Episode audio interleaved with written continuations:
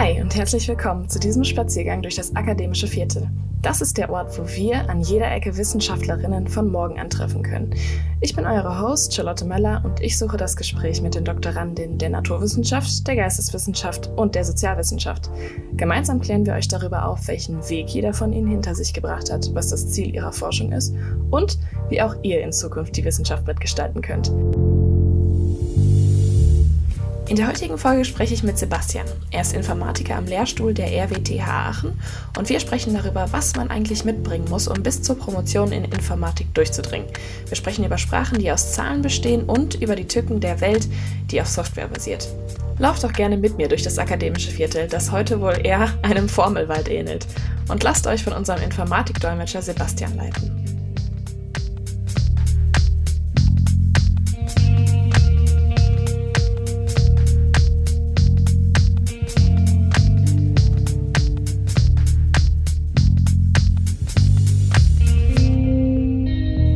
Sebastian und schön, dass du diesen Weg in unser akademisches Viertel gefunden hast. Ich freue mich sehr. Hallo. Mit deiner Promotion in Informatik, also ich muss sagen, da haben wir ja schon irgendwie ein spannendes, aber auch recht komplexes Thema vor uns, wenn ich das mal so sagen darf. Äh, ich habe hier einen ganzen Stapel voll Informationen, aber ich denke mir, wir haben ja eigentlich den perfekten Profi vor uns sitzen mit dir, Sebastian. Ne? Du studierst ja an der Rheinischen Westfälischen Technischen Hochschule Aachen. Langes Wort. RWTH können wir eigentlich sagen. Und äh, ja, wieso gibst du mir nicht erstmal vielleicht am Anfang so ein paar kleine Basics? Wie bist du überhaupt drauf gekommen, Informatik an so einer Hochschule zu studieren? Das war eigentlich nie eine große Frage. Wir hatten schon Informatik in der Schule. Leider nicht als LK, sondern nur als Grundkurs, aber ähm, das war schon in der Schulzeit absolut klar, dass ich Informatik studieren würde. Da war die Frage noch wo und die FETH ist eine sehr gute Uni. Ähm, da war, war, ich vor allem nach Ranking und nach Entfernung gegangen. Zu meinem ähm, eigentlichen Wohnort bei meinen Eltern. Mhm. Und ja, deshalb die FETH. Habe dann 2013 angefangen, hier zu studieren. Ja, und bin dann mehr oder weniger zufällig in die Software Engineering Verifikationsecke gerutscht, wo ich auch jetzt promoviere. Worüber wir auf jeden Fall auch gleich noch intensiv sprechen werden, was das alles bedeutet, diese ganzen Wörter. Ja, du hattest es ja schon gesagt, du hast dich so ein bisschen am äh, Ranking orientiert. Also RWTH Aachen ist ja so die größte Universität für technische Studiengänge in Deutschland. Korrigiere mich, wenn ich falsch liege. Die TU München ist immer noch mit drin. Ist auch noch mit drin, aber Aachen ist da schon recht weit vorne, ne? Ja. Wie sieht denn da so ein, so ein Alltag von einem Informatikstudenten aus? Was macht ihr da so in den Vorlesungen? Also ich habe immer so das Gefühl, wenn man an Informatiker denkt, die meisten denken dann an ganz stereotypischen Nerds, die nur Zahlen runterrechnen. Aber ich glaube, da ist ja einiges noch weiter dahinter, ne? das wissen wir ja. Also wie muss man sich das vorstellen? Was macht ihr da? Die Vorlesung und alles, das ganze Studium an sich ist theoretischer, als man erwarten würde. Man programmiert deutlich weniger ähm, als man eigentlich denken würde. Und auch Klausuren, die sind dann immer, man schreibt das mit ganz normalen Stift auf Papier, schreibt man seinen Programmcode auf. Es gibt so, also man macht immer Übungen, da programmiert man auch häufiger und es gibt auch wirklich Praktika. Da macht man ein Softwareprojekt und gibt es am Ende ab. Aber vor allem im Bachelor ist das sehr viel Theorie, man macht die mathematischen Grundlagen und auch ähm, Berechenbarkeit, was überhaupt möglich ist mit Informatik und ähm, wie, man diese, wie man an Probleme rangehen soll. Was meinst du genau mit Problemen? Ja, wenn ein Kunde zu einem kommt und sagt, ich möchte, ich habe dieses Problem, ähm, ich möchte, dass eine Rakete startet oder irgendwie sowas, ähm, da braucht man Software dafür. Und das ist meistens ein so großes Problem, das schafft man nicht alleine, sondern man muss da mit einem Team von 10 bis 100 Leuten dran arbeiten und man muss das gut planen, sodass die Sachen auch in der Zeitplan sind, im Kostenrahmen fertig werden und der Kunde am Ende zufrieden ist. Das kann man sich ja so als Normalo gar nicht vorstellen, dass da wirklich 100 Leute an, an Codes schreiben. Sehe ich das richtig? Ja, und das muss gut organisiert werden, sodass sie nicht alle an der gleichen Stelle arbeiten, sondern mit verschiedenen Gruppen irgendwie das Problem in kleinere Teilprobleme aufteilen, dann Teilgruppen erstellen und die Teilgruppen können dann effizienter miteinander kommunizieren. Und also du hast schon gesagt, äh, an der Software arbeiten. Vielleicht, dass wir da noch mal ein bisschen das äh, trennen können. Also eine Software ist dann in einer beliebigen Hardware eingearbeitet. Habt ihr da irgendwelche Fachbereiche? Lernt ihr im Studium Software grundsätzlich oder habt ihr da tatsächlich schon Software für Computer oder Software für Teile in einem Flugzeug oder in einem Auto? Wie, wie muss ich mir die Software äh, vorstellen? Also wo ist so eine Software eingebaut? Ähm, das kann man sich im Master sehr viel spez ähm, spezialisieren, auf was man machen möchte. Ähm, was ich gemacht habe, ist immer recht allgemein. Das ist unabhängig von der genauen Hardware. Einfach die Softwareentwicklung an sich angucken. Aber wenn man, wir haben zum Beispiel recht viel machen wir im Bereich Automotiv. Da haben wir einige Partnerschaften mit den Firmen. Und es gibt, wenn man ähm, Software für Autos programmieren möchte, muss man auf spezielle Sachen achten. Zum Beispiel, dass sie schnell reagiert. Denn wenn ich die Bremse drücke, dann wird dieses Signal mit Software übertragen heutzutage. Und wenn das Signal nicht rechtzeitig ankommt, dann ist es eher schlecht im Auto. Und wo, und wo findet man so diese Software? Also wo kann man sich das auch wirklich ortsmäßig vorstellen, dass die irgendwo verortet ist im Auto? Gibt es da Chips? Es gibt Chips und zwar viele, also Dutzende bis Hunderte. Ähm, das ist nicht eine Stelle, da ist die Software, sondern da ist überall ein bisschen was. Überall ein bisschen Technik verarbeitet heutzutage. Ja. Ja, und wenn ihr dann im Studium so durch diese ganzen Codierungen und äh, Softwareentwicklung, wenn ihr das alles durchgearbeitet habt, wie viel, wie viel Semester dauert das? Wie viel dauert so ein Studiengang normalerweise? Der Bachelorstudiengang dauert im Regelstudienzeit sechs Semester und der Master vier. Okay, das heißt insgesamt zehn Semester und dann, dann kommt sozusagen der krönende Abschluss, wenn man dann so weit kommt die Doktorarbeit. Genau. Die dauert bei uns so vier bis fünf Jahre. Vier bis fünf Jahre, ja, das ist ja auch nochmal eine Menge, ne? Ja, das ist nochmal das Gleiche. Das ist ja, wie hast du dich, wie kam es dazu, dass du gesagt hast, die fünf Jahre, die haue ich jetzt auch noch drauf? Gerade in der Informatik, ich habe das Gefühl, da sind viele sehr froh, wenn sie überhaupt durchkommen. Du wirst ja eigentlich auch direkt vom Markt übernommen, oder?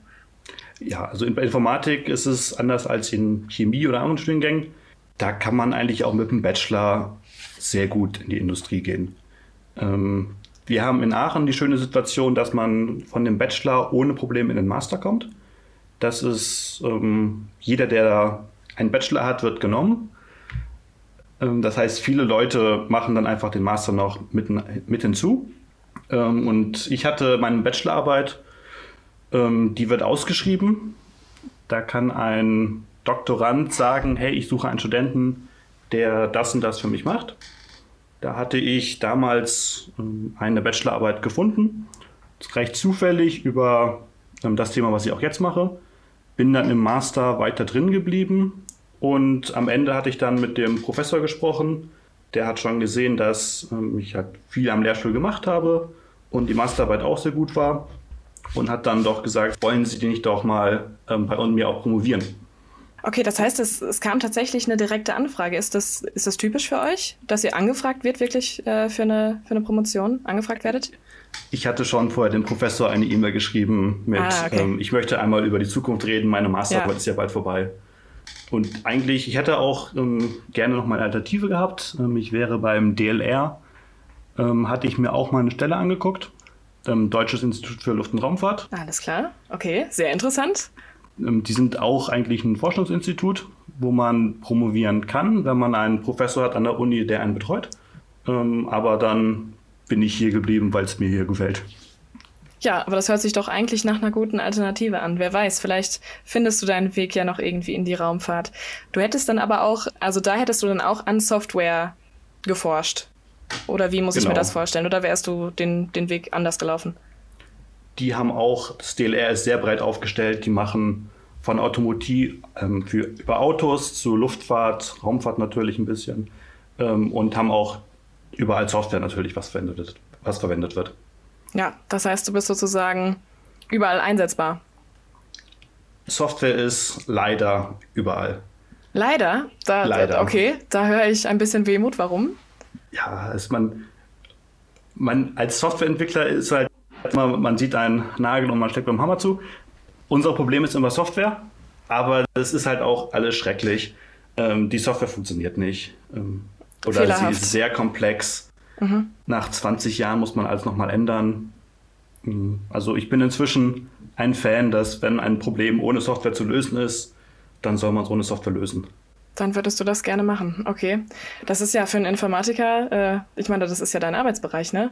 Finde ich schon sehr spannend, dass du dann da sagst, äh, eigentlich fändest du es schön, wenn es nicht überall drin ist. Aber du hast Wir da wahrscheinlich auch. Arbeit. Da mache ich mir keine Sorgen. okay. Du hast da wahrscheinlich auch viel tiefere Einblicke als wir. Wir können uns das gar nicht so richtig vorstellen. Also ich sage jetzt, ich rede jetzt im Kollektiv natürlich. Äh, unsere Zuhörer können natürlich auch Informatik-Professoren sein, wer weiß. Ähm, aber ja, du hast da wahrscheinlich ganz andere Einblicke und hast deswegen hier und da vielleicht auch ein paar Mankos zu bemängeln. Ich würde tatsächlich gerne noch mal so ein bisschen auf dein Thema zurückkommen, damit wir auch gleich ein bisschen über die Promotion an sich sprechen können. Ähm, du hattest ja schon ein bisschen angemerkt, gerade dass du im Bachelor, schon in der Bachelorarbeit, das Thema, was du jetzt sozusagen in der Doktorarbeit hast, da schon angefangen hast und dann sozusagen über die Masterzeit noch weiter entwickelt und jetzt den, den Doktor darüber schreibst. Ist das auch äh, gewöhnlich für euch oder werden euch Themen vorgeschlagen? Kommen Leute vom Lehrgang auf euch zu oder wie ist das? Das wird von Lehrstuhlseite schon versucht, dass man ähm, irgendwann die Studenten an sich bindet, ähm, möglichst spät, irgendwann spät im Bachelorstudium am besten die Studenten dann einarbeitet und dann kann der Student mit den ganzen Programmen und Tooling, die der Lehrstuhl verwendet, umgehen und dann dementsprechend eine gute Masterarbeit oder abgeben oder mit der Doktorarbeit anfangen. Okay, das heißt, ihr werdet schon sehr durchgeführt, ne? Kann man schon so sagen. Genau, das wird versucht, das funktioniert nicht immer oder halt, ähm, ja, so manchmal möchte man halt auch irgendwie zufällige Sachen ein bisschen da reinschnuppern, ein bisschen da reinschnuppern, ein bisschen da reinschnuppern, ohne sich festzulegen. Ja. Ja, was würdest du denn sagen? Du bist ja jetzt schon, schon äh, sehr zielstrebig gewesen, auch sehr interessiert, schon, schon immer. Was muss man denn mitbringen, um wirklich bis zur Doktorarbeit zu gehen bei der Informatik? Also die mathematischen Grundlagen sind schon wichtig. Ich glaube, mhm. jeder, der Informatik studiert, der wird schon vorher programmieren können und dem wird das Spaß machen. Die meisten Leute, die rausfallen, die fallen nicht über die Programmierung raus oder die Hardware-Sachen, würde ich sagen, sondern die fallen über die Mathematik raus. Okay. Ähm, das heißt, wenn man den Bachelor, wenn man da durch ist und das alles halbwegs gut geklappt hat, dann kann man auch mit Erfolg den Master bestehen. Das heißt, man muss sich einfach nur trauen und dann kann man den Weg auch immer weiter gehen und dann da landen, wo du jetzt bist, in der Promotion. Die Durchfallquote im Bachelor ist um die 50 Prozent. Ja. Also das ist okay. schon ziemlich hoch. Man wird schon da gesiebt. Genau, es wird schon, vor allem in den ersten zwei Semestern, da wird ordentlich gesiebt. Aber du sagst schon, es lohnt sich. Klar, sonst wärst du nicht da, wo du jetzt bist. Ja. Im Master wird aufgehört zu sieben. Da will man dann die Leute halten. Ach, okay, das heißt, man und muss sozusagen diese eine Stufe, die muss man nehmen und dann seinen Informatikmaster machen. Im Bachelor muss man zu jeder Vorlesung gibt es Übungen und man muss die Übung bestehen mit so und so viel Prozent und wird dann erst zur Klausur zugelassen. Im Master gibt es oftmals überhaupt keine Übung oder die Übung ist freiwillig. Das ist einfach. Viel Eigenverantwortung dann aber auch. Ne? Ja. Viel Eigenverantwortung dann. Ja, dann würde ich gerne zu deinem Thema kommen. Worüber schreibst du denn jetzt deine Promotion? Wir wollen ja unsere Zuhörer jetzt nicht so lange auf die Folter spannen. Jetzt haben wir es schon dreimal angerissen. Der Lehrstuhl, das ist Software Engineering Lehrstuhl. Das Ziel ist es, recht unabhängig von konkreten Problemen die Softwareentwicklung allgemein zu verbessern. Und da ist das Ziel, dass mein Ziel, dass Software weniger Fehler bekommt, sondern dass der Prozess soll sein, man schreibt die Requirements auf, ähm, was muss die Software erfüllen. Ähm, solche Sachen wie, wenn eine Nachricht reinkommt, muss sie innerhalb von zwei Sekunden reagieren oder sie muss wenn diese Eingabe reinkommt, dann muss sie die und die andere korrekte Ausgabe erzeugen. Dass man das irgendwie aufschreibt als erstes und wenn man die Software dann programmiert hat, ist es das Ziel, einen mathematischen Beweis zu erzeugen oder manuell zu schreiben, welcher sagt, hier, dieses Programm erfüllt die Requirements und hier ist der Beweis dazu. Okay, das heißt, ihr, ihr untersucht sozusagen Funktionskorrektheit? Von Software. Ja, dass die Software wirklich das macht, was sie machen soll. Und wie, wie, funktioniert sowas? Wie muss ich mir das vorstellen? Ihr benutzt verschiedene Programme, verschiedene Pro Programmiersprachen. Wie kommt das alles zusammen? Lass uns das ein bisschen runterbrechen. Wenn ihr Systeme untersucht, was für Systeme? Was für Systeme könnte man sich da vorstellen? Wir sind da sehr frei, ähm, abhängig von der aktuellen Case Study, die wir angucken. Denn wir machen natürlich nicht einfach so, sondern wir haben immer Case Studies, an denen evaluieren wir, ob die Sachen wirklich klappen. Ähm, ein System wäre zum Beispiel eine ganz normale Computermaus. Die hat mehrere Eingaben, zum Beispiel Tastaturklicks, und gibt das dann elektronisch weiter. An den PC. Genau, das ist die Ausgabe. Und dann kann man sich so vorstellen, als die Maus ist ein System, eine Box. Die Eingabe sind dann das, was ich damit mache, die Bewegung zum Beispiel. Und die Ausgabe ist ein elektronischer Datenstrom aus Einsen und Nullen, welcher an den PC geht. Und ihr untersucht dann sozusagen, ob die Informationen, die von der Maus weitergegeben werden, vernünftig beim PC ankommen und das verursachen, was sie verursachen sollen. Genau. Ähm, ob die wirklich ankommen, das gucken wir im Allgemeinen nicht an, sondern wir nehmen einfach an, die kommen an ja. und wir gucken, ob die richtigen Signale ausgeschickt werden und ob damit richtig umgegangen wird was für Programme kann man überhaupt verwenden, um, um so einen mathematischen Beweis für Funktionskorrektheit, das ist ja alles schon sehr abstrakt, würde ich jetzt mal sagen. Und, und wie schafft ihr das auszurechnen? Wir verwenden Isabelle. Das ist ein interaktiver Theorembeweiser. Das kann man sich so vorstellen, als würde man einen mathematischen Beweis in einer speziell strukturierten Form aufschreiben. Und dann guckt das Programm darüber und sagt, hast du richtig gemacht oder hast du nicht richtig gemacht, ich kann diesem Beweis leider nicht folgen. Das Problem ist. Und das ist dann ein reines Ausprobieren? Ähm, das kann man schon, ähm, das gibt da Unterstützung mit. Teilweise kann man die Beweise auch automatisch finden. Aber, also, ja, man muss halt eine Beweisidee haben und dann kommt man da auch halbwegs gut voran meistens. Und wie muss ich mir so einen, so einen Beweis vorstellen? Also ihr schreibt das auf, sind das, sind das Zahlen? Sind das Zahlen Sätze? Sind das Codes? Wie, wie kann ich mir sowas bildlich vorstellen? Wir haben meistens eine Definition. Da kommt irgendwie eine, eine Funktion, die kommt von zum Beispiel, die Eingabe ist eine ganze Zahl und sie gibt einen Wert wahr oder falsch zurück. Ähm, die definiert man erstmal, wie diese Funktion genau aussieht. Und danach wird über diese Funktion Eigenschaften bewiesen. Ähm, das heißt, man schreibt dann Lemma und die Eigenschaft, die man haben möchte. Zum Beispiel, wenn die Eingabe gerade ist, dann ist die Ausgabe wahr. Und da schreibt man dann, die Eingabe ist dann eine freie Variable. Das heißt, man weiß überhaupt nicht, was die Eingabe ist. Da schreibt man einfach einen Platzhalter hin, zum Beispiel einen kleinen a, und sagt dann, für alle möglichen freien, für alle möglichen kleinen a's gilt die Aussage. Das mhm. heißt, es sind sehr viele Variablen und weniger Konstanten oder Zahlen. Okay, und das, und das schickt ihr dann äh, durch Programme wie Isabel, du hast es gerade schon genannt. Genau. Und die überprüfen das dann auf Richtigkeit. In Isabel gibt es zwei verschiedene Teile. Zuerst legt man die Definition an, was man beweisen möchte, ähm, über die Funktion, über die man später das beweisen möchte. Und danach gibt man ein Lemma an und sagt in dem Lemma, ähm, die und die Eigenschaft gilt über die Funktion. Zum Beispiel, wenn die Eingabe. Lemma, Darf ich da einmal kurz dazwischen äh, funken? Lemma, kannst du nochmal genau sagen, was, was ist ein Lemma? Ähm, ein Lemma ist eine Aussage, die wahr oder falsch ist. Okay. Ähm, das okay. heißt, man sagt dann, wenn die Eingabe gerade ist, dann kommt wahr raus. Ähm, das schreibt man so auf, also ähm, mit Implika Implikationen dazwischen. Also man schreibt auf, die Eingabe ist zum Beispiel eine freie Variable, nennen wir sie klein a. Dann schreibt man ähm, a gerade impliziert ähm, die Funktion angewendet auf a ist wahr. Okay, und das habt ihr vorher definiert? Ähm, die solche Sachen wie ähm, wahr oder falsch und ähm, gerade oder nicht gerade sind schon vordefiniert und kann man einfach nutzen. Wo sind die vordefiniert? Die kommen aus verschiedenen Libraries mit, die mit Isabelle schon mitgeschickt werden.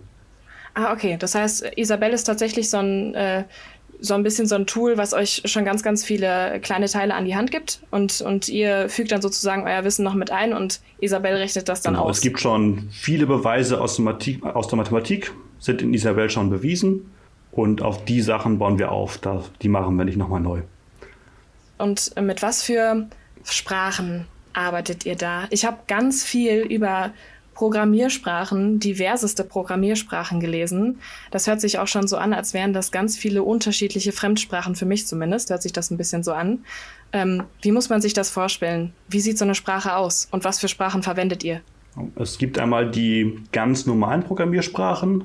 Ähm, da verwenden wir am Lehrstuhl am meisten Java. Das kann man für jedes Problem mehr oder weniger einsetzen. Und dann gibt es auf der anderen Seite domainspezifische Programmiersprachen. Das sind ähm, wirklich auf ein genaues Problem zugeschnitten. Die können nur das machen und nichts anderes. Dafür kann der Nutzer dort ähm, meistens weniger Fehler machen und es ist einfacher für ihn zu benutzen. Und wir verwenden am Lehrstuhl einige mhm. domainspezifischen Programmiersprachen. Das bedeutet ja aber auch irgendwo, dass es sehr, sehr eingeschränkt ist, wenn ich das richtig verstanden habe. Ne? Ihr habt entweder habt ihr die äh, Java-Sprache, die total offen ist, und, und auf der anderen Seite habt ihr die domainspezifische äh, Sprache, die wirklich nur auf einer Domain sozusagen basiert. Ähm, Kann es dann auch mal passieren, dass da Lücken entstehen? Dinge, die, das, die beide äh, Systeme, beide Sprachen sozusagen nicht übersetzen können? Die Einschränkung, das ist für mich mehr ein Feature. Ähm, denn ein Java-Programm zu verifizieren ist sehr, sehr schwer, weil einfach so viel erlaubt ist. Wenn man die Sachen einschränkt mhm. und spezielle bestimmte Sachen nicht erlaubt, ist es sehr viel einfacher als vorher. Das heißt, du hast lieber ein bisschen speziellere, als dass du vor Bäumen den Wald nicht mehr genau. sehen kannst. Für euer Projekt verwendet ihr unterschiedlichste Sprachen oder verwendet ihr da auch nur domänenspezifische Sprachen? Wir haben am Lehrstuhl eine Architekturbeschreibungssprache, heißt das. Da gibt man an, ähm, aus welchen Komponenten das Gesamtsystem besteht. Das heißt, ich habe ein Gesamtsystem ähm, Haus zum Beispiel. Und dann sage ich ein Haus, das hat Türen, das hat Fenster und irgendwas. Und ich kann sagen, wie die miteinander verbunden sind und wie sie miteinander kommunizieren. Da, das ist eine Sprache, die verwenden wir. Und dann gibt es darin noch spezielle Sachen, um Verhalten zu beschreiben. Ähm, das ist eine spezielle Art von Automaten. Das kann man sich als eine vereinfachte Programmiersprache vorstellen. Und, und damit du die richtige Sprache für deine Forschung findest, ähm, hast du da einfach sozusagen während deines Studiums alles mal ein bisschen ausprobiert und weißt dann genau, ah, für das Problem kann ich jetzt die Sprache verwenden, für das Problem sollte ich die Sprache verwenden. Wie sieht das die aus? Sprachen sind am Lehrstuhl entwickelt. Also meine Kollegen ähm, arbeiten daran, die weiterzuentwickeln und zu verbessern. Und dann bin ich auch angehalten, die zu verwenden. Ah, okay. Das heißt sozusagen, es ist eine interne Forschung, deswegen solltest du auch intern entwickelte Sprachen verwenden. Genau. Und dann das Feedback, was ich habe, läuft dann wieder zurück und es wird hoffentlich besser. Und, und die, die Menschen, die daran forschen, sind das vor allem dann die Studis, Promovierende wie du, oder wird das von den Professoren entwickelt? Genau. Wir sind knapp 23 ähm, Promoventen am Lehrstuhl unter dem Professor. Und dann betreut jeder von uns noch eine Handvoll von Studenten in Bachelor- und Masterarbeiten oder Praktika. Das heißt, es ist schon ja. einiges an Arbeitskraft. Ähm, das teilt sich so auf. Ähm, manch, also genau, wir haben halt verschiedene Gruppen nochmal darunter, die an den Sachen arbeiten. Und schon einiges von der Arbeit wird von Studenten erledigt. Aber ähm, vor allem, wenn es irgendwie schneller wird oder wenn es jetzt schnell gehen muss, dann macht das normalerweise ein Promovent. Okay, das heißt, die, die Studenten arbeiten an Forschungsprojekten, die vom Lehrstuhl sozusagen entwickelt wurden. Die werden von Studenten ausgearbeitet. Genau. Das heißt ja, dass euer äh, Studiengang zumindest an eurer Uni ja schon praktische Probleme vorgewiesen kriegt. Das ist auch wirklich toll für uns. Also ich kann eine Bachelor- oder Masterarbeit ausschreiben. Das ist, geht recht unformell ähm, packt man einfach auf die Webseite oder hängt sie aus. Und dann bewerben sich Studenten. Bei uns ist eine Bachelorarbeit vier, Semester, äh, vier Monate, eine Masterarbeit sechs Monate. Das ist auch eine lange Zeit. Das ist eine ziemlich lange Zeit. Ähm, und ja, dann gebe ich denen mehr oder weniger Aufgaben, welche jetzt für mich gerade relevant sind für die Promotion. Da wäscht ja eine Hand die andere, ne? Da kannst, kannst du dann total gut äh, aus den Untersuchungen deiner Studenten irgendwelche Informationen rausziehen, relevante Informationen für deine Promotion rausziehen und die Studenten kriegen ihre Themen. Oder man kann einfach Sachen ausprobieren, gucken, ob das funktioniert, dann eine Bachelorarbeit ausschicken und wenn sich jemand damit beschäftigt hat und gesehen hat, hm, klappt nicht so toll, ähm, ist es auch ein Ergebnis, was man nutzen kann. Ähm, wir haben dann noch zusätzlich Lehre. Das heißt, wir haben ja auch Vorlesungen am Lehrstuhl und die müssen irgendwie betreut werden. Und ähm, dann ist man normalerweise mit ein oder zwei Promoventen, halten die Übung und ähm, haben dann Hiwis, welche die Übung korrigieren. Und dann sind wir für alle Fragen zur Vorlesung und zur Klausur ansprechbar. Nicht schlecht. Äh, du hattest jetzt schon erzählt, also ne, du hast schon von deinen Studenten geredet, hast gesagt, dass du da Bachelorarbeit, Masterarbeiten betreuen kannst. Ich hatte ja vorher mit einem chemischen Analytiker gesprochen, der neben seiner Promotion sozusagen recht viel Freiraum hatte, also jetzt nicht unbedingt arbeiten musste, weil er das Glück hatte, dass er ein Stipendium bekommen hat. Ähm, er musste zwar zwischendurch Vorträge halten, vor allem halt ähm, auch für seine Geldgeber, aber wenn du schon sagst, du hast auch Studenten unter dir, das ist dann ja auch schon noch ähm, recht zeitaufwendig, die dann auch noch zu betreuen. Das ist schon zeitaufwendig, ja. Ähm, das kann man optimieren, aber also so eine Stunde in der Woche trifft man sich auf jeden Fall mit dem Studenten. Kommt drauf an, welcher Phase er gerade ist, aber ja. Aber das ist, ja, das ist nicht das Problem. Da gibt es noch andere Sachen, die deutlich mehr Zeit fressen. Und die da wären? Ähm, externe Projekte. Ähm, das ist das Hauptding. Ähm, das soll irgendwie wieder Geld zum Lehrstuhl reinkommen, mit dem ich dann auch bezahlt werde. Und deshalb machen wir ähm, weitere Forschungsprojekte. Ähm, und genau, ähm, da bin ich zum Beispiel gibt es BMWI-Projekte. BMWI-Projekte? Ähm, das ist auch ähm, von Deutschland ähm, staatlich geförderte Projekte. Mhm. Ähm, da war ich letztes Semester, äh, letztes halbes Jahr im Energieforschungs- ähm, und habe versucht, Gebäude zu optimieren. Die Software in Gebäuden zu optimieren. Ähm, eine Analyse zu machen, sodass die Steuerung später optimiert werden kann. Sodass man sagen kann, die Heizung sollte doch mal nachts ausgeschaltet werden. Ist sowieso keiner da. Ja.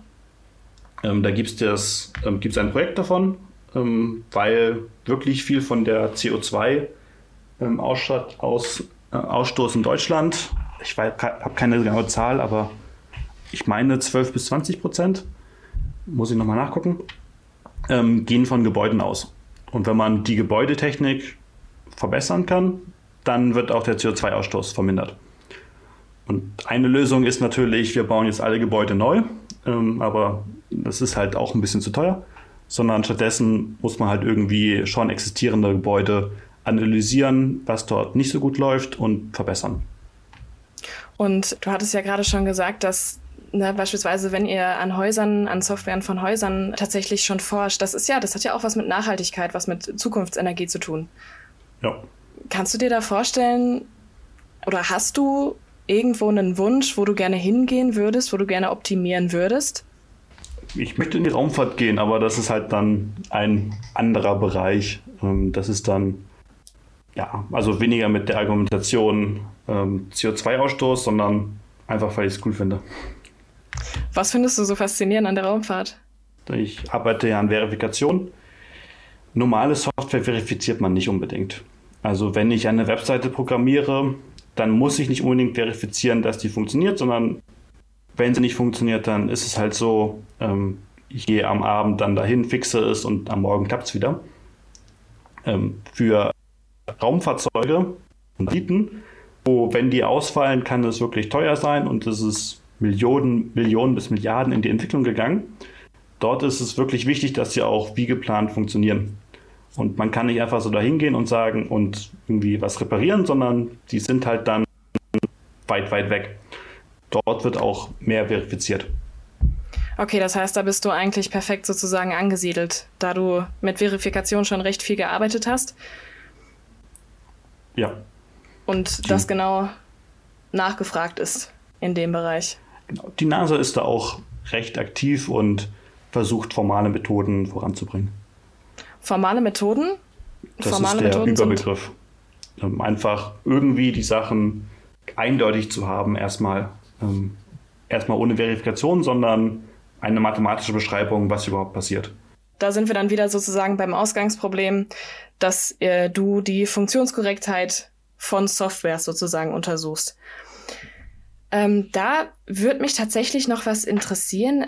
Ähm, ich hatte in einem Paper gelesen, äh, da stand auch etwas von agiler Softwareentwicklung. Das, das schien mir ein bisschen neuartig. Aber was, was ist denn der Vorteil daran? Warum verwendet ihr eine agile Softwareentwicklung und nicht eine traditionelle? Ja, also ähm, erstmal die traditionelle Softwareentwicklung ist eigentlich das V-Modell. Ähm, das ist dann so wie ein Wasserfall. Ähm, es geht immer nach unten, aber niemals nach oben. Das heißt, man macht zuerst die Analyse, dann werden die Requirements aufgeschrieben, dann wird es implementiert, dann wird es getestet und dann ist man fertig. Oder ja. Ähm, das Problem daran ist, wenn man irgendwo einen Fehler macht, wenn man zum Beispiel die Analyse nicht ganz richtig hat, dann ist es in diesem Modell nicht vor, vorhergesehen, das zu fixen, sondern es ist halt erstmal so. Also da gibt es natürlich auch Methoden, das zu machen, aber es ist ineffizienter. Bei agiler Softwareentwicklung macht man iterativ kleinere Schritte ähm, und sagt dann, ich möchte jetzt dieses kleine Feature, ich möchte jetzt hier einen Button haben und wenn ich auf den Button klicke, wird was gedruckt. Dann mache ich nur diesen Button und am Ende ist der Button fertig und ähm, dieser ganze Sprint, wenn man das nach dem Konzept geht, ist abgeschlossen. Okay, das heißt, es ist so ein bisschen einfach kleinteiliger. Kleinteiliger und dadurch könnt ihr öfter nachprüfen das große Ganze wird sozusagen dann nicht in einem Schritt komplett durchgearbeitet in einer langen Forschungsphase, sondern ihr macht kleinere, kleinere Schritte. Du hattest es gerade Sprints genannt, ne? Genau. Ähm, es gibt da viele verschiedene Methoden, ähm, wie man sich organisieren kann. Sprints kommt jetzt aus Scrum. Ähm, das ist halt einfach verschiedene Rollen, verschiedene Vorgehensweisen. Habt ihr euch auf sowas spezialisiert? Benutzt ihr sowas häufig oder ver verwendet ihr auch noch häufig diese Wasserfallmethode? Die Wasserfallmodelle-Methode wird in der Industrie verwendet. Einfach weil es in Deutschland Gesetze gibt, die sagen, die Wasserfallmethode ist eine gute Methode ähm, und man muss sich wirklich erklären, wie man eine andere Softwaremethode verwendet. Wir bei uns sind alle recht agil. Mhm. Einfach weil sich die Requirements recht häufig ändern. Leute kommen hinzu, Leute gehen weg ähm, und es macht auch mehr Spaß. Also dann hat bei den agilen Sachen hat man mehr eine Person, welche alles macht. Ähm, bei den Wasserfall und den alten Prozessen hat man das sehr oft geteilt. Das heißt, es gibt eine Person, die macht die Requirements und dann ist die Person fertig, schreibt ein PDF und das PDF geht dann an die nächste Person, der implementiert die Sachen. Da haben wir gar nicht genug Leute oder können das nicht so abbilden. Ist das nicht auch total schwer, sich da reinzuarbeiten? Also wenn ich mir jetzt überlege, in so einem Softwareentwicklungsprozess, ihr habt dann kurz geschrieben, ähm, da sehe ich schon wieder einfach Zahlen vor mir. Klar, ne, in eurer Sprache, ihr könnt das verstehen. Aber ist das nicht total schwierig, dann da irgendwo einzuhaken, wenn da jemand schon lange dran geforscht hat und dann immer wieder das weiterzureichen? Das ist leider absolut wahr. Ähm, das versuchen wir durch Dokumentation oder Tutorials zu beheben, aber auch mit denen dauert es einfach lange, bis man produktiv arbeiten kann. Deshalb auch wenn Bachelor- oder Masterarbeiten zu uns kommen, ähm, das wird nicht sofort ähm, formal eingereicht, sondern es gibt zuerst mal hier, lest dir doch mal die wichtigste Literatur durch, ähm, spiel mal ein bisschen damit und wenn dir das dann gefällt und du dich ein bisschen eingearbeitet hast, dann können wir jetzt richtig beginnen. Das ist, das, das heißt, es ist schon ein, schon ein recht langer Vorlaufprozess, auch in dem ihr erstmal das ganze System verstehen müsst, die ganzen Sprachen verstehen müsst. Normalerweise jetzt für Bachelorarbeiten besonders, da muss man nicht das ganze System verstehen, sondern bekommt eine kleine Teilaufgabe, welche hoffentlich nicht alles angucken muss. Aber wenn man sich richtig dran einarbeiten möchte, dauert es sehr lange. Was, hast du ein Beispiel für so eine kleine Teilaufgabe? Ich hätte jetzt gerne eine ähm, Bachelorarbeit, welche einfach nochmal eine alternative Definition ausprobiert. Eine alternative Definition. Leite uns ein. Was soll das bedeuten? Wir haben, unsere Sachen sind, wir haben verschiedene Datentypen ähm, und da gibt es recht viele Designentscheidungen, wie man das jetzt genau macht. Ähm, die haben natürlich Vor- und Nachteile. Ähm, und wir haben das auch dann hin und wieder geändert, immer wieder, was dann auch einiges an Arbeit ist. Und jetzt würde ich gerne nochmal gucken, wenn man das ein bisschen anders definiert, ähm, ob das Vorteile bringt oder nicht. Ähm, und da kann sich einfach jemand, der muss recht wenig sich in die existierenden Sachen einarbeiten, sondern muss einfach nur die Literatur lesen, welche dann mit der anderen Definition arbeitet und das umsetzen. Jetzt mal konkret gesagt, wie viel, wie viel Zeit hat so ein Student dann, um deine, deine Aufgaben zu lösen? Also die, die vier Monate von der Bachelorarbeit dann. Genau. Und da mhm. wird eigentlich auch erwartet, dass der Student 100% an der Arbeit arbeitet. Das heißt, normalerweise hat man vielleicht eine Vorlesung noch nebenbei, aber ansonsten konzentriert man sich voll auf die Arbeit. Das ist ein wirklich gutes System, finde ich. Also, dass sie so am Lehrstuhl einfach wirklich von der untersten bis zur obersten Riege sozusagen komplett zusammenarbeiten könnt. Das ist, das ist echt gut. So, dann ist man auch nicht so alleine gelassen. Also ich, ich weiß auch nicht, ich glaube, dass es in vielen Fächern ja total unterschiedlich ist. Ne? Du hast beispielsweise bei Jura ähm, oder bei BWL ist das auch so, dass du Themen kriegst, die du einfach bearbeiten musst und dann hast du sechs Wochen Zeit und dann oder oder acht und es ist aber ein total vorgegebenes Thema oder es gibt halt Studiengänge, wo du so gar keine Vorgabe hast und dann einfach hoffen musst, dass du irgendwo im Studiengang ein interessantes Thema gefunden hast, womit du dich auseinandersetzen möchtest. Aber ich finde ja, wenn du schon selber beschreibst, man, man wächst sozusagen da total rein, ne? dass du deine Bachelorarbeit schreibst, dann deine Masterarbeit noch darüber und dann noch eventuell eine Promotion, dann ist es ja wirklich, du bist dann eigentlich echt ein Profi in dem Bereich.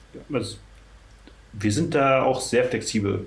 Wie gesagt, man trifft sich wöchentlich mit dem Betreuer und wenn man dann sieht, das hier funktioniert überhaupt gar nicht oder das hier braucht länger oder sonst was, dann sagt man das halt, man bespricht es nochmal und dann ist es halt so.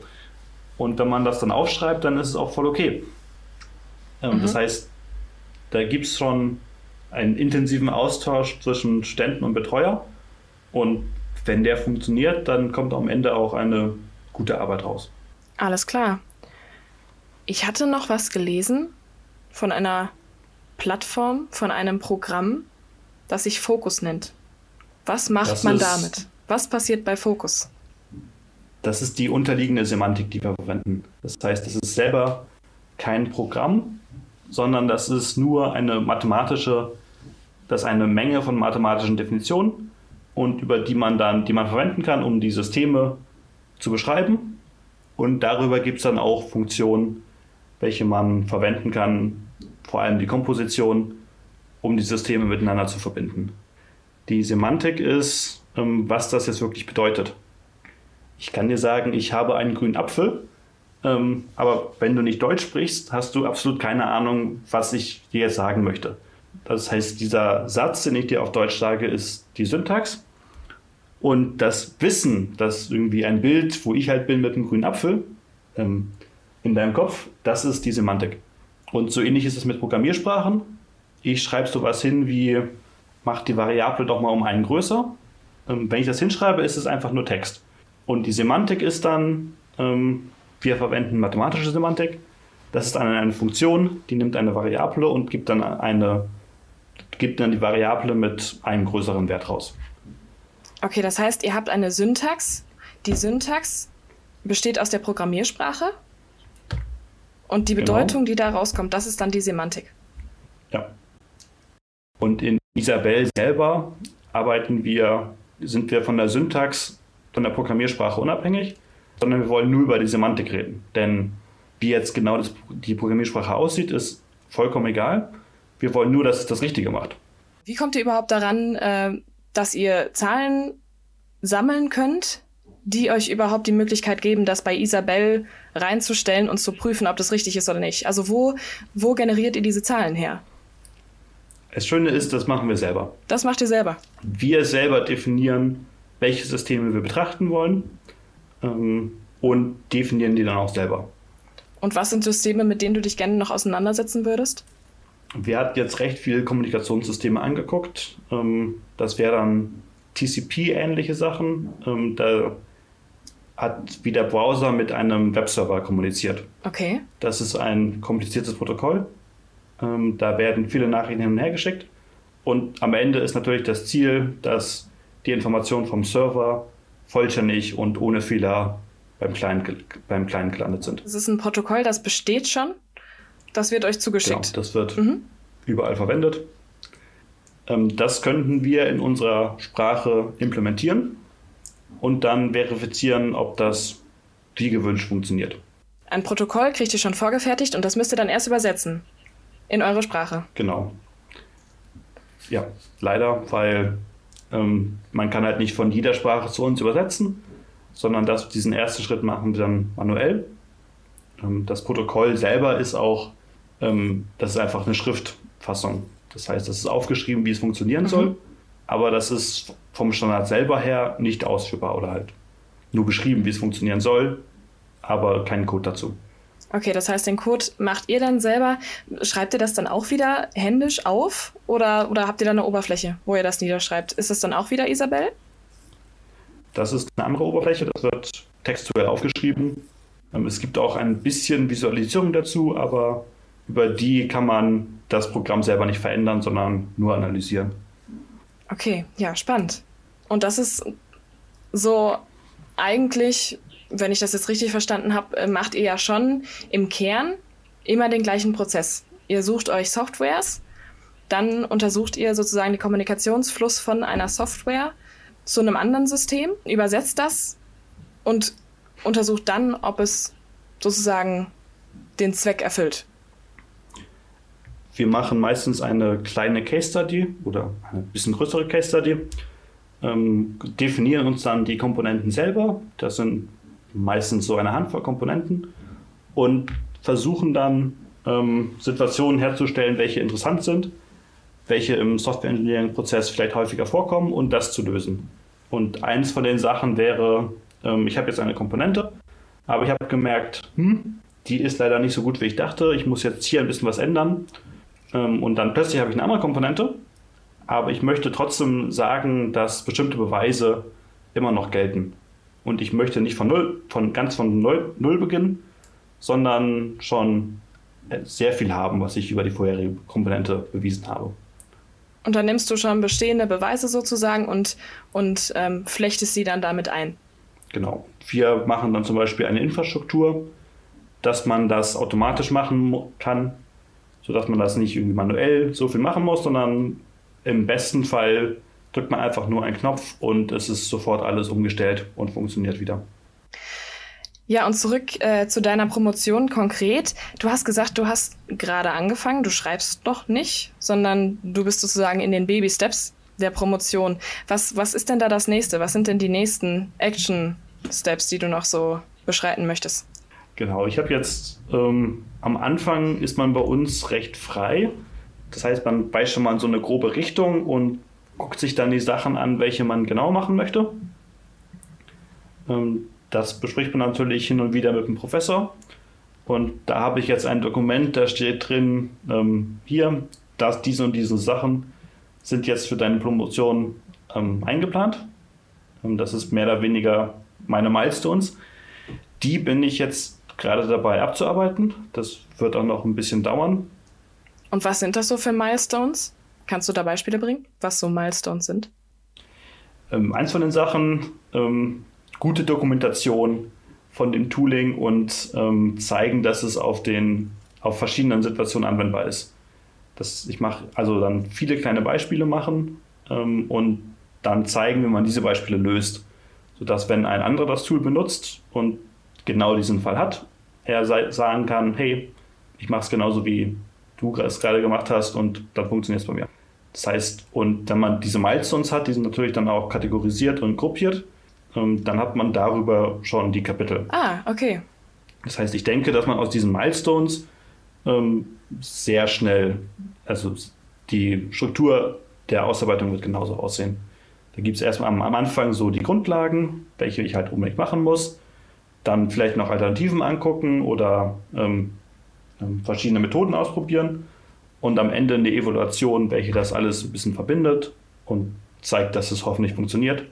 Ähm, das sind die Milestones, so wird auch zeitlich gearbeitet und so wird das auch in der Ausarbeitung aussehen. Du sagtest, so wird das zeitlich auch gehandhabt. Wie, wie muss ich mir das vorstellen? Wie lange dauert das dann, an diesen Milestones zu arbeiten und was ist dann tatsächliche aktive Schreibzeit?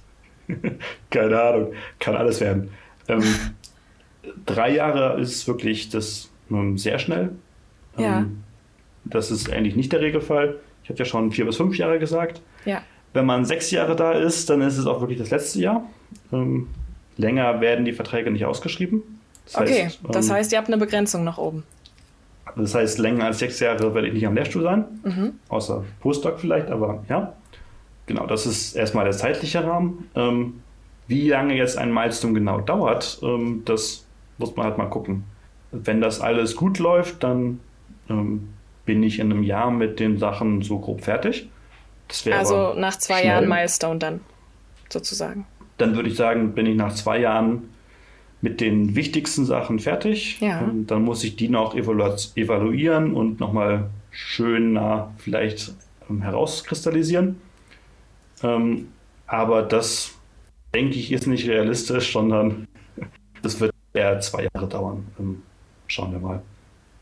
Okay, und, und, und, danach schreibst du, wie, wie lange dauert so ein Schreibprozess? Ich meine, wenn du jetzt schon sagst, deine Milestones geben dir eigentlich schon deine Kapitelforschung, deine Abfolge der, der Ausarbeitung, dann, dann müsste es ja eigentlich sozusagen nur eine Kon Konkretisierung sein. Du sagtest gerade, ich möchte das in schön dann nochmal darstellen. Das fand ich gerade sehr schön ausgedrückt.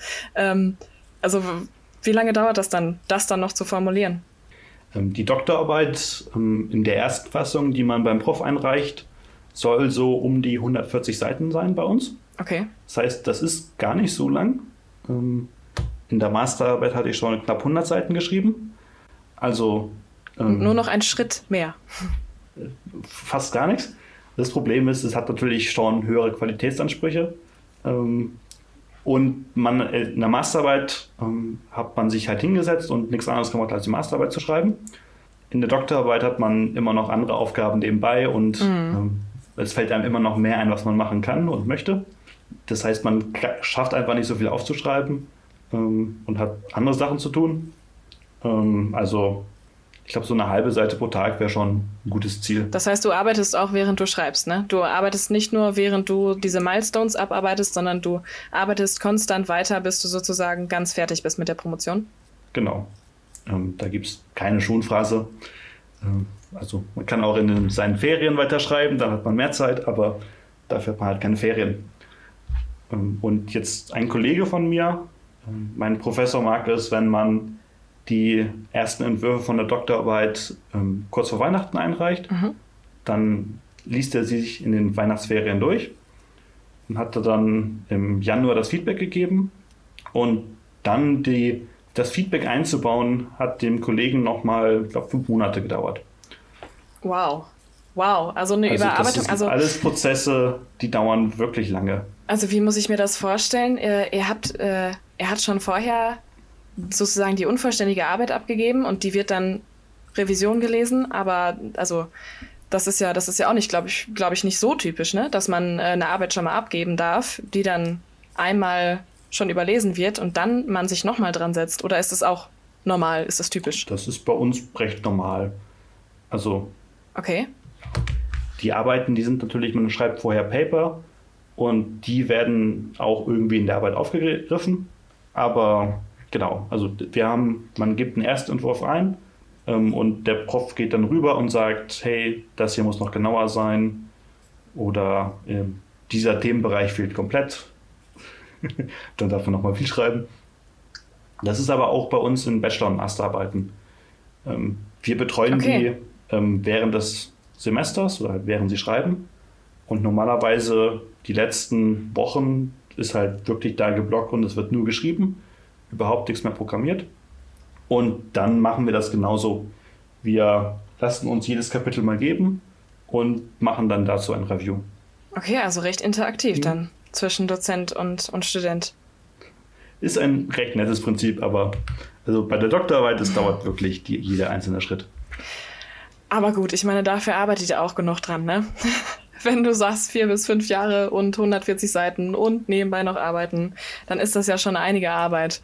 Dann freut man sich wahrscheinlich auch nachher, wenn man einfach mal von dem Doktor gesagt bekommt, das ist eine einwandfreie, eine einwandfreie Arbeit, die sie mir da auf den Tisch gelegt ja. haben. Bei uns ist die Ausarbeitung, also sie ist natürlich wichtig, Und vor allem, wenn Externe darüber gucken, dann sehen sie auch nur die Ausarbeitung. Aber eigentlich beschreibt die Ausarbeitung nur den Code oder das, was wir ja programmiert haben und die Tools, die wir erstellt haben. Das heißt, ein Großteil der Arbeit ist immer, die Sachen zu erstellen und erst danach kann man halt ein bisschen beschreiben, was man gemacht hat. Genau, dann, wenn man nicht viel zu schreiben hat, dann macht man einfach den Code und erklärt ein bisschen den Code. In der Doktorarbeit ist, hat man wirklich viel gemacht. 140 Seiten ist nichts. Ähm, das kann man sofort füllen. Das heißt, ähm, da ist man deutlich abstrakter. Das heißt, ich muss da nicht irgendwie genau sagen, wie der Code funktioniert, sondern ich sage allein, wie man ihn benutzen soll. Auch ohne viel interne Funktionalität wird man 140 Seiten vollkriegen. Und, und was ist da so ein Moment? Ich meine, 150 Seiten schreiben, du sagst es schon, das äh, wird jetzt eigentlich nicht mehr schwer, weil du genug gemacht hast. Gab es Momente, oder kommt vielleicht auch noch, aber kannst du dir vorstellen, dass es irgendwann mal so richtige Roadblocks gibt und du einfach total, also das Gefühl hast, okay, ich stehe hier vor der Wand, ich komme einfach nicht weiter? Schreiben oder sonstiges Arbeiten? Sonstiges Arbeiten. Ihr versucht ja auch viel aus, ne? Also ich denke, ähm, wenn du verifizierst, dann kann es ja auch mal sein, dass irgendwas nicht funktioniert. So soll es wahrscheinlich auch sein. Ne? Du musst ja auch ja. Äh, zwischendurch beschreiben können, dass ein Programm nicht funktioniert, wie es funktionieren sollte. Ähm, aber frustriert das nicht, wenn du, wenn du immer wieder sozusagen in Momente kommst, wo du sagst, okay, das funktioniert jetzt immer noch nicht, jetzt muss ich es erneut machen. Na, jetzt, du hattest gerade gesagt, die Definition ist vielleicht gut, aber vielleicht lasse ich einen Studenten doch noch mal gucken, ob wir noch eine bessere finden können. Das ist ja schon ein, ein sehr intensiver Prozess. Gibt es da eigentlich mal Momente, wo du sagst, so, ich würde jetzt einfach gerne auf eine definitive Lösung kommen? Oder gibt es sowas in der Informatik nicht, weil es sozusagen keine definitiven Lösungen gibt? Genau, ich habe eigentlich keine Erwartung an eine definitive Lösung. Ähm, die Sachen kann man alle nochmal anders machen und vermutlich verbessern. Ähm, ich bin erstmal froh, wenn es irgendwie funktioniert. Ähm, und ja, da gibt es schon ständig, ändert man die Sachen, weil sie nicht funktioniert haben vorher zum Beispiel. Ähm, das, ich versuche mich dann nicht zu ärgern, sondern mit der Einstellung ranzugehen, okay, ähm, jetzt bin ich wieder einen Schritt näher an der richtigen Lösung oder jetzt ist es besser geworden. Immer positiv denken. Genau, denn ja, also es ist ein ewiger Prozess, man hat viel zu tun, also es ist recht selten, dass man nicht genug Aufgaben hat, sondern man hat immer genug Aufgaben und muss dann halt priorisieren. Ähm, wenn eine Aufgabe überhaupt nicht weiterkommt, dann hat man immer noch einen anderen Bereich und kann sich dann darauf fokussieren. Ja, das hört sich auf jeden Fall nach einer sehr, sehr intensiven, anstrengenden, aber auch belohnenden Forschungsarbeit an, die du dann auch vor allem vor dir hast, wenn du erst ein Jahr geschrieben hast, also nicht geschrieben, wenn du erst ein Jahr geforscht hast. Naja, aber auf jeden Fall wünsche ich dir wirklich alles Gute für die nächsten kommenden Jahre noch und äh, ich bin absolut gespannt. Kannst du mir noch mal sagen, du hast gesagt, du hast schon ein paar Paper veröffentlicht. Kann man die, kann man die einsehen? Bei der RWTH Aachen gibt es wahrscheinlich ein bisschen was zu lesen. Genau, das ist meistens über die Webseite des Lehrstuhls ähm, sind die veröffentlicht. Dann kann man sich da vielleicht auch schon mal so ein bisschen ein Bild machen, wie so eine Promotion aussieht, wie Paper in einer Promotion aussehen können. Genau. Ich danke dir auf jeden Fall vielmals, dass du heute hier im akademischen Viertel ein paar Runden mit mir gedreht bist. Und ähm, wünsche dir alles Gute. Vielen Dank für die Einladung. Und damit sind wir auch schon wieder am Ende unseres Spaziergangs angekommen. Ich habe mich wirklich gefreut, dass ihr uns heute begleitet habt und ich hoffe, dass ihr hier und da ein paar kleine Einblicke darüber bekommen habt, wie so eine Promotion in der Informatik überhaupt ablaufen kann. Ihr könnt natürlich gerne das nächste Mal auch wieder vorbeikommen und mit mir die nächste Runde durch das Viertel der Zukunftswissenschaft drehen. In der nächsten Folge werden wir allerdings ein bisschen Abstand von der Naturwissenschaft nehmen und dafür dann wirklich tief in die Welt der Kommunikationswissenschaft einsteigen. Bleibt also gespannt. Und lasst uns natürlich auch gerne ein Abo da oder schreibt uns euer Feedback über dav.seitenwälzer.de und hört auf jeden Fall auch in unsere anderen Seitenwälzer-Formate mit rein. Wenn ihr beispielsweise einfach mal auf die Metaebene steigen wollt und humorvolle Geschichten über Geschichte sucht, dann schaut doch gerne bei unseren Hosts Moritz und Michael im Podcast Ecke Hansaring vorbei oder falls ihr eher nach spannenden Hörspielserien wie zum Beispiel dem Heldenpicknick oder unserer neuen Produktion Die Diesseitigen sucht, dann könnt ihr euch auf Klappkatapult www.herold.de durch die neuesten Folgen durchklicken und dabei wünsche ich euch auf jeden Fall ganz viel Spaß. Bis zum nächsten Mal.